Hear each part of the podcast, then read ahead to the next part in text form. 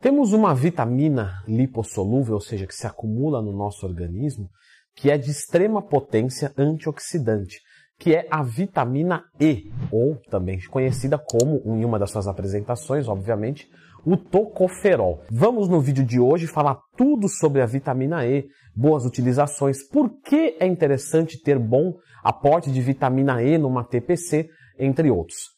Então já clica no gostei, se inscreva no canal, pois os próximos 10 minutos vai acrescentar alguma coisa bem legal na sua vida, assim vai o meu esforço. Bom, por ser um antioxidante, ela ajuda na longevidade celular. Como funciona um antioxidante? Nós temos um radical livre, perfeito, e se vier uma molécula de oxigênio e se ligar ali, oxida. Se eu ocupo esse radical para que ele não fique mais livre com algo antioxidante, ou seja, o oxigênio vai passar e fala, bom, aqui eu não posso me ligar, vou para outra. Então eu previno um envelhecimento celular de forma mais rápida. Temos diversos tipos de antioxidantes, já falei de alguns aqui no canal, portanto sempre que tiver uma dúvida procura, lendo Twin mais tema, que você vai encontrar um vídeo aqui no canal. Então alguns têm mais afinidade, por exemplo, com as células da próstata, o caso do licopeno. Outros vão ser mais gerais, enfim nós temos a vitamina E como um poderoso antioxidante. E onde a vitamina E tem bastante afinidade? Nas células cardíacas. Então, a vitamina E é um poderoso antioxidante para o corpo inteiro, mas com uma predominância cardioprotetora. Também atua de forma considerável na próstata e luta contra a né, esclerose e Alzheimer. Quase esqueci o Alzheimer. É. Como eu detecto um problema de vitamina E? Bom, tem duas opções, perfeito? Podemos analisar alguns dos sintomas da carência de vitamina E e o histórico alimentar desse paciente. Então, desempenho de um jeito mal e, através do histórico, conseguir levantar de que ele não consome vitamina E. Isso é um excelente indicativo e dá para se recomendar a suplementação só em cima disso? Dá. Mas existe, claro, o exame laboratorial de nível plasmático no sangue, que com certeza esse é o mais simples de todos. Tirou ali, deu ruim, suplemento, tirou ali, deu bom, vamos procurar onde está um outro problema, ou simplesmente era só para um diagnóstico que foi atendido de forma graciosamente bem positiva. E quais são esses sintomas é, ruins né, da vitamina E? O que, que pode ser um indicativo para isso? Pessoal, alguns dos sintomas que eu vou dizer aqui, existem outras causas para isso. Então, cuidado para não ludibriar vocês. Por exemplo, fraqueza muscular. Sim, a fraqueza muscular, a quando você tem uma vitamina E deficiente, você tem fraqueza muscular. Mas também, quando você tem, por exemplo, uma baixa ingestão de proteína e um processo de overtraining, excesso de treinamento, mesmo com vitamina E normal, isso pode acontecer. Então a gente tem que tomar muito cuidado. Por isso que eu disse, vamos ver todos os colaterais e vamos ver todos o histórico desse paciente.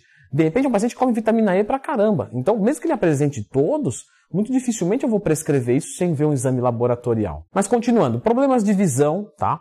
Sistema imunológico é fraco constantemente, dormência, tremores e até mesmo infertilidade masculina. Muito bom, é que nós queríamos chegar. A vitamina E, ela ajuda na fertilidade masculina. E é por isso que ela é utilizada na TPC. Só que o que acontece é o seguinte, as pessoas têm uma superestimação com a vitamina E. A vitamina E, pessoal, ela nada mais é do que uma vitamina. Então ela vai ter funções maravilhosas no seu corpo, não queremos deficiência. Agora, vou tomar vitamina E para sair pelas orelhas, porque isso vai recuperar o meu eixo muito mais rápido. Não, nós sabemos que uma intervenção medicamentosa vai muito à frente. Só que para a medicação funcionar bem, eu posso ter um ambiente mais favorável. E esse ambiente mais favorável vai envolver justamente um ambiente saudável de oferta de micronutrientes. Um multivitamínico, já comentei aqui no canal tudo sobre multivitamínico, é importante que você veja esse vídeo, independente se você vai ciclar ou não, isso não importa, mas isso é fantástico em qualquer etapa da sua vida, porque qualquer função do seu corpo vai funcionar melhor se as vitaminas e minerais tiverem mais quantidade. E se não fosse tudo, algumas pessoas tomam muita vitamina E por uso prolongado, achando de que vai ter melhores, na verdade começa a ter pioras de alguns quadros. Por que isso? Porque a vitamina E ela se acumula no nosso corpo. Então é fácil nós temos um problema por grande ingestão né, de vitamina E. Por exemplo, a vitamina C ela é hidrossolúvel, ela sai na urina. Então mandei vitamina C pra caramba. Beleza, vou fazer um xixi rico em vitamina C. Mas isso não vai me causar grandes problemas, pelo menos em médio prazo. A vitamina E não, ela vai acumular no corpo, assim como a vitamina A, a vitamina D também, e isso vai causar malefícios, como por exemplo, a vitamina E vai competir com a absorção da vitamina A e da vitamina K. Então, o excesso dela tira a A e a K, e aí você tem os colaterais das duas baixas. Algo importante também de vocês saberem é que muitas pessoas tomam antiácidos. Em alguns casos é totalmente bem-vindo. Só que você não deve tomar vitaminas lipossolúveis com antiácidos. Então vou mandar minha vitamina D, meu multivitamínico e um hidróxido de alumínio por cima. Não, isso vai prejudicar a absorção dessas vitaminas lipossolúveis. Lembra, Twin, da mesma maneira, se eu consumir muita vitamina A, a vitamina E se prejudica? Sim, perfeito. Né? Muita vitamina K diminui a vitamina A e E? Também. Onde eu encontro a vitamina E? Por ela ser lipossolúvel, você vai encontrar bastante nas fontes de gorduras oleaginosas, como por exemplo nozes, castanhas, tudo isso tem bastante vitamina E. O próprio azeite, até mesmo óleo de soja, todos eles são ricos em vitamina E. Basicamente falando, fontes de gordura são boas. Então, uma fruta que tem vitamina E, abacate. Ovos inteiros também têm uma quantidade considerável de vitamina A, D, K, E. O nosso óleo que vai ter uma boa quantidade vai ser o óleo de germe de trigo, tá? Numa colher de sopa, você vai encontrar 100% da sua recomendação diária. Mas lembre-se sempre que a recomendação diária é só para que não haja nenhuma carência. Quando você fala de performance, isso pode ser muito maior.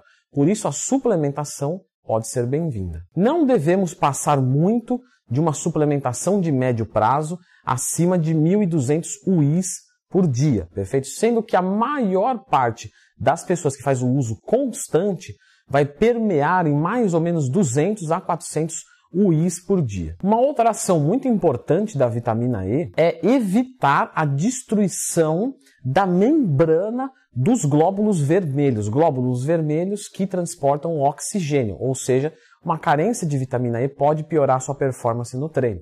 Mas pessoal, novamente eu reforço, a sua piora de performance no treino pode ser por vários motivos. A sua hemoglobina não funcionar Pode ser, por exemplo, por carência de ferro. Perfeito? Então, realmente, se temos alguns desses indicativos citados aqui, tira um exame. Tranquilo, tá com essa dúvida?